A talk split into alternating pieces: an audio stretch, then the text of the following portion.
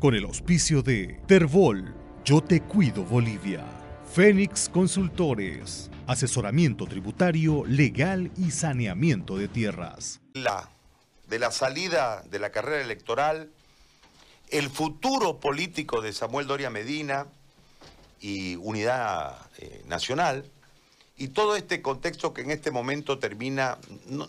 ¿por, qué no ¿Por qué le hago la pregunta primera saludándolo y agradeciéndole? Este, ¿Por qué no terminamos de aclararnos los bolivianos? Porque yo estaba sacando cuentas el otro día con los muchachos aquí y estamos en elecciones más o menos desde 2014. 2014. Elecciones para no sé qué, elecciones para no sé qué, referéndum, elecciones para jueces, primaria, elecciones con fraude. O sea, hemos vivido en un proceso de elecciones muy largo y después del 18 si hay segunda vuelta, iremos hasta diciembre, que sea el traspaso de mando, y tendremos que ir hasta más o menos medio año con las subnacionales, ¿no? Eh, abril, mayo, con las subnacionales. ¿Por qué no terminamos de salir de estos procesos? ¿Cuál la lectura, don Samuel, desde hoy su posición al margen de la carrera electoral, lo que le brinda seguramente una cantidad de, de escenarios de análisis mucho más claros que siendo parte de la contienda, donde lógicamente hay que ver dónde se gana y dónde se pierde votos. ¿Por qué es tan raro todo esto que vivimos eh, en el país? ¿Culpa de la gente? ¿Culpa del sistema político? ¿Culpa de los liderazgos? ¿Culpa de la pandemia? No sé, ¿por qué es tan raro todo lo que vivimos? Buenos días, Gary. Muy buenos días a toda tu audiencia. Eh, me parece una, una excelente pregunta porque eh, como tú dices, el 2014 elección, el 15 regional, el 16 referéndum, el 19 otra elección, el 20 otra, el 21 la subnacional. Eh, esta es una característica de los eh, gobiernos, de los regímenes del socialismo del siglo XXI. Si nos acordamos, Chávez, Chávez mantenía a los venezolanos en campaña votando de manera permanente y el gobierno de Morales eh, ha hecho algo parecido y como muchas de las cosas que ha dejado Morales, nos va a tomar un tiempo desmontarlas. No es pues lo ideal de que estemos permanentemente en elecciones. Lo adecuado es que vayamos a elecciones una vez cada cinco años y que después el país avance, funcione y no estemos... Eh, eh, con sobresaltos eh, permanentes. Una de las demandas más importantes de la población en Bolivia, en la China y en todo el mundo es estabilidad. La gente quiere estabilidad, la gente quiere tener un gobierno que resuelva los, los temas del, del, país. Entonces, eh, esperemos que haya un mensaje claro este domingo. ojalá posible soñar todavía de que no sea necesaria segunda vuelta eh, y de esa manera podamos tener un, un gobierno que tenga apoyo en el Congreso y que pueda gobernar los próximos cinco años.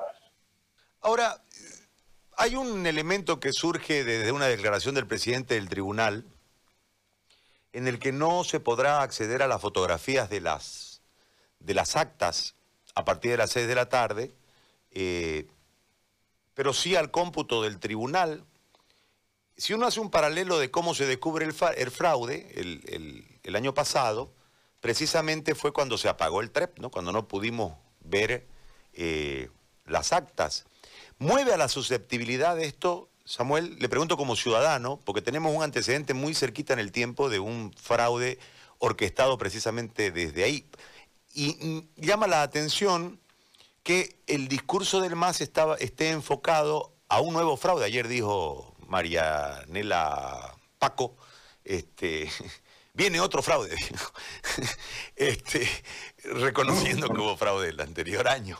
En ese marco, eh, no es, eh, ¿cómo, le, ¿cómo le digo? No, es decir, la posición del presidente explicando esta situación que llama a la susceptibilidad no es ayudarle al discurso del MAS de que se ha preparado un fraude ahora en contra del MAS?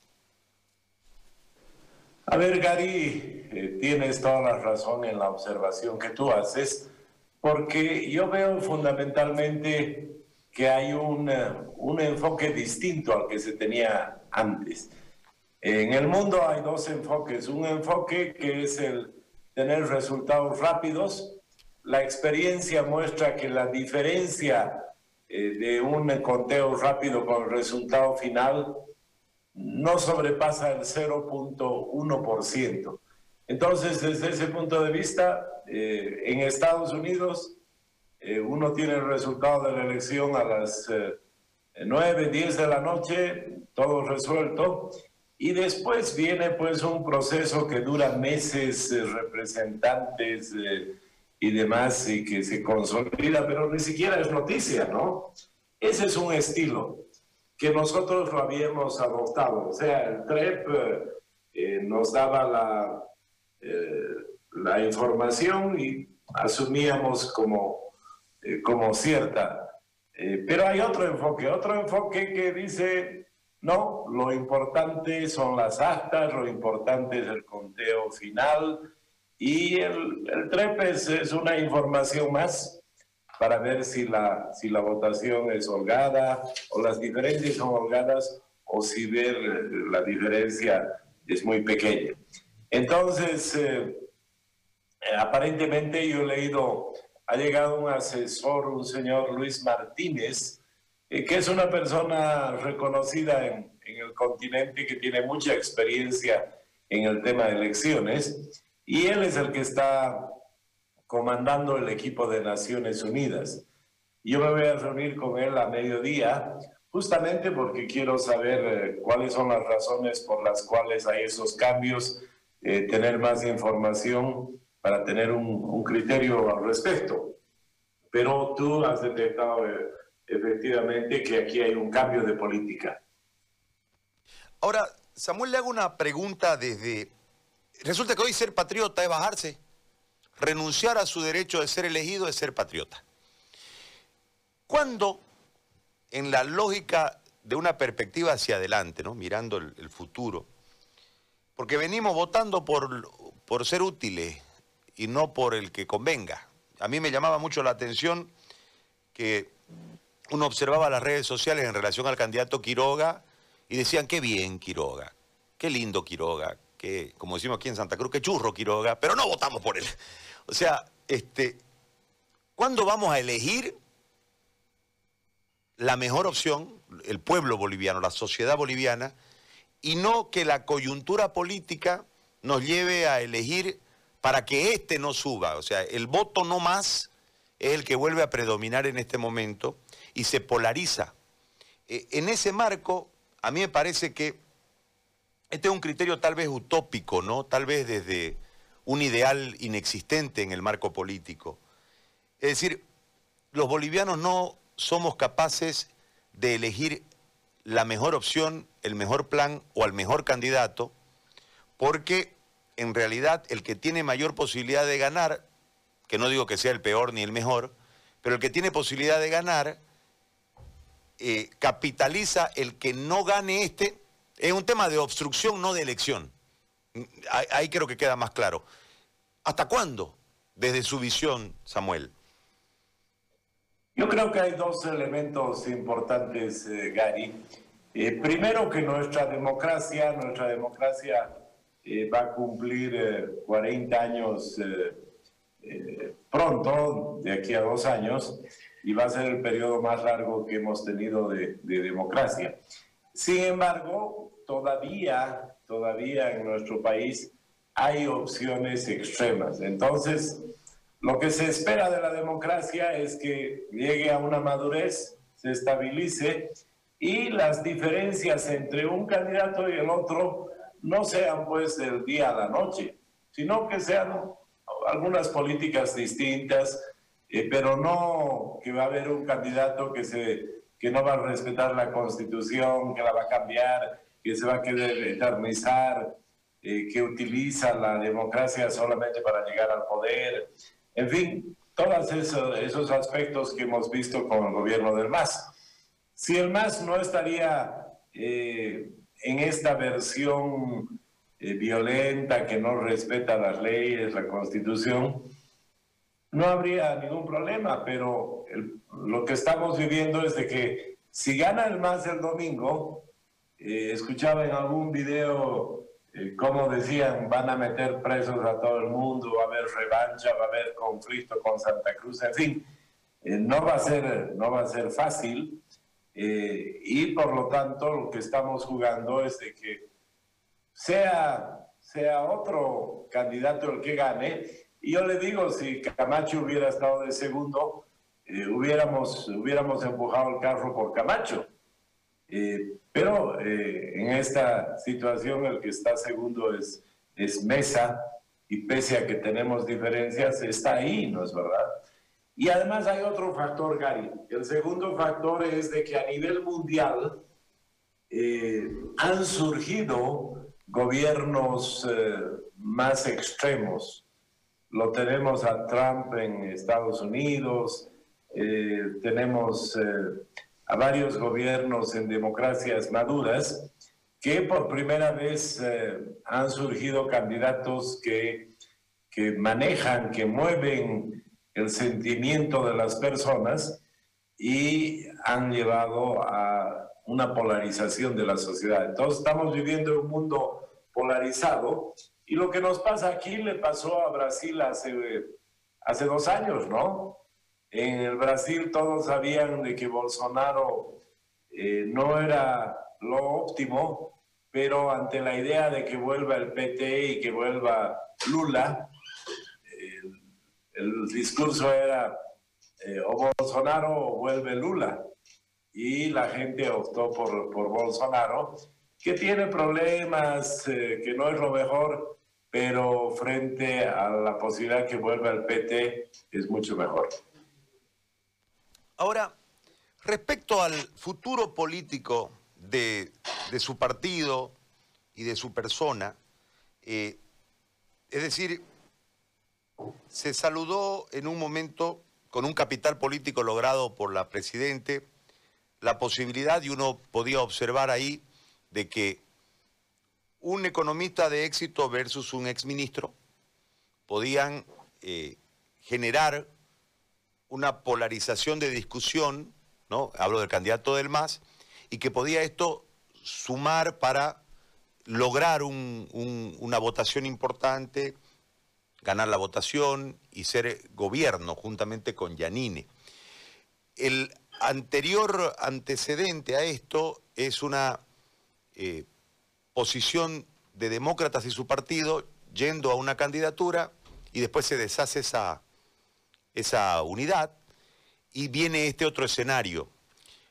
La pandemia, los problemas de la administración del gobierno, etcétera, etcétera, le terminan jugando mal a la candidata y la presidente termina generándole, creo, la, lamentable eh, decisión, porque no es solamente el hecho de, de bajarse, porque hay un aparato político ahí que queda postergado y sin opciones, y en medio de todo eso dirigentes, es un aparato político el que queda sin la posibilidad de ser. Desde este marco se rumorea que la Presidente va a hacer una agrupación, que Murillo irá a Cochabamba, que López vendrá aquí, que Yanine irá al Beni, y como decimos aquí en Santa Cruz queda, cuando uno juega loba, ¿no? Mono al baile queda Samuel Doria Medina. Entonces, ¿dónde, dónde está Samuel Doria Medina políticamente? porque entiendo que va a seguir haciendo política, don Samuel. Entiende bien, Gary. Eh, yo vengo trabajando y luchando para, para que la democracia en nuestro país se consolide, para que la democracia en el país avance. Entonces, eh, que haya postulado a un cargo o a otro eh, no es lo central, eso es lo accesorio, diría yo. Lo más importante es el trabajo que venimos haciendo eh, para fortalecer la democracia. Y vamos a seguir en ese trabajo, eh, vamos a continuar eh, trabajando hasta consolidar, hasta que tengamos una democracia plena en nuestro país y no tengamos ya que decir no voten por el que no le guste, voten por el que va a salvar la democracia. Cuando ya la gente pueda votar por el que quiera, ese momento ya la democracia estará consolidada. Ah, ahora yo les recuerdo que que Unidad Nacional ha tomado decisiones, decisiones importantes y yo creo que más adelante se va a interpretar como que Unidad Nacional le dio racionalidad a la política.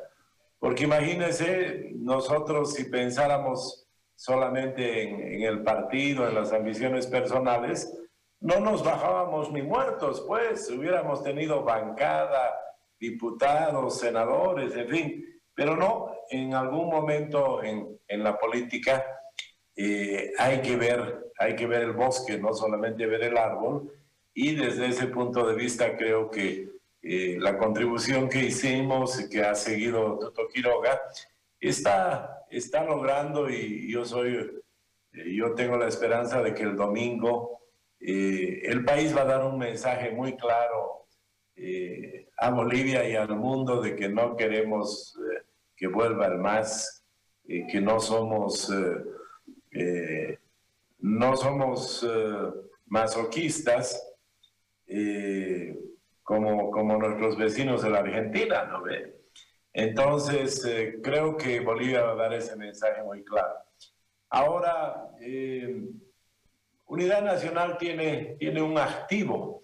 Normalmente los, los partidos están llenos de pasivos, pero Unidad Nacional tiene un activo muy importante ¿Y qué va a contar? Va a ser, va a ser un, un elemento importante en la, en la elección regional o subnacional.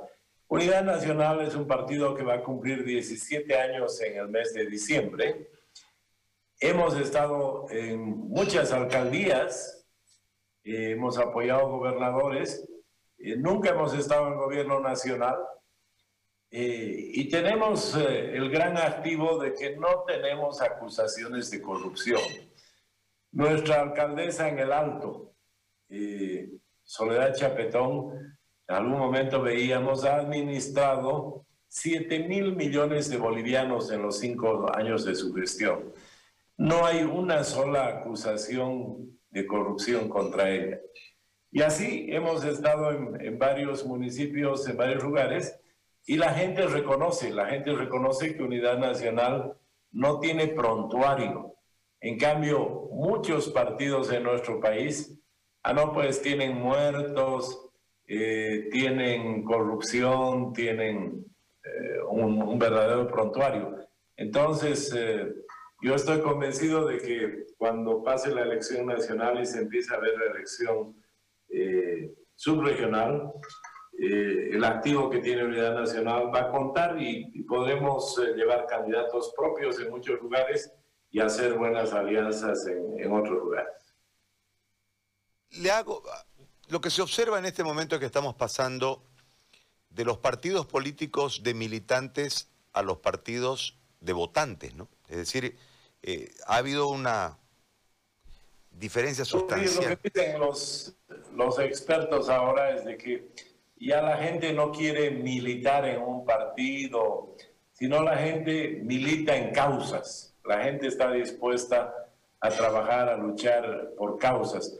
Por ejemplo, en este momento la causa de la defensa de la chiquitanía, el medio ambiente, es una causa que nos une a muchos, a muchos bolivianos. Eh, no importa el partido que seamos, no importa la edad que tengamos. Y así hay varias, varias causas que unen y el que sabe, el que sabe encabezar esas causas es el que tiene éxito.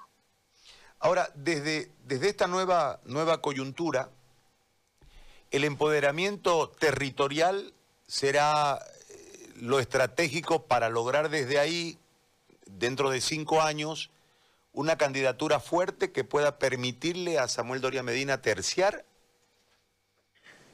Uy, mire, todavía no hemos tenido la elección del, domingo eh, como para estar pensando en la próxima. Eh, no hay duda que Unidad Nacional va a tener una prueba importante en las subnacionales. Si ganamos varias alcaldías importantes, gobernaciones, estaremos encaminados a ese potenciamiento que usted menciona. si no que eh, el bus de la historia se irá por otro lado. le hago una última consulta en relación a lo venidero políticamente hablando. Juntos, se disolvió juntos, pero hay posibilidades de generar más allácito alianzas para lograr esos poderes regionales, esos poderes territoriales? Eh, desde luego, desde luego. Eh, eh, por ejemplo, en el departamento del, del, Beni, yo creo que hay candidatas y candidatos muy interesantes que tal vez, que tal vez no son de la cúpula de los que mandan en demócratas en este momento. Y, eh, por ejemplo, ahí pueden haber, pueden haber alianzas eh, y está claro de que en otros departamentos también se puede, se puede hacer alianzas, nos conocemos, eh, sabemos quiénes funcionan y quiénes no. Entonces, desde ese punto de vista, muy importante lo que pasa el domingo. Eh, solamente le doy un ejemplo. Hicimos unos grupos focales en la ciudad del Alto y la gente en el Alto dice, eh, si gana el MAS, tiene que haber un alcalde del MAS. Eh, si no gana el MAS, Soledad Chapetón ya ha aprendido y es honesta. Entonces, imagínense cómo, cómo determina la elección nacional lo que va a pasar en el Alto. Entonces, bueno, estaremos atentos. Esperemos que la gente entienda que todavía tenemos que votar para salvar la, democracia y teniendo una democracia más fuerte ya podremos eh, votar por quien querramos. Apoyo a mesa, que es el voto útil contra el MAS, ¿qué implica, Samuel? ¿La estructura? ¿Ustedes han aportado con la estructura de campaña? ¿O es simplemente un apoyo de la militancia y ustedes se retiraron?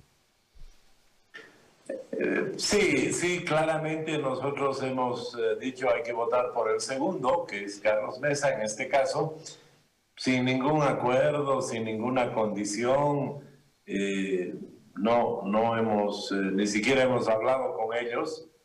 Entonces, desde ese punto de vista, es pues una acción para para evitar que el MAS vuelva. Eso está clarísimo. Eh, yo, alguien me decía, vos que lo conoces a Mesa, ¿por qué no le dices? Yo le dije, la última vez que he hablado con Mesa es noviembre del año pasado. Eh, entonces está claro de que no es un acuerdo, no es eh, que, que nos hemos sumado a ellos, no, es una decisión por la democracia, una decisión para que no vuelvan más. Don Samuel, le agradezco mucho por el tiempo que nos ha regalado en esta mañana, muy amable. Gracias a usted, Gary, un gusto como siempre. Un abrazo, gracias, muy amable. Ahí está don Samuel Doria Medina, eh, después de, la, de que se baja junto. Con el auspicio de Terbol, Yo Te Cuido Bolivia, Fénix Consultores, asesoramiento tributario, legal y saneamiento de tierras.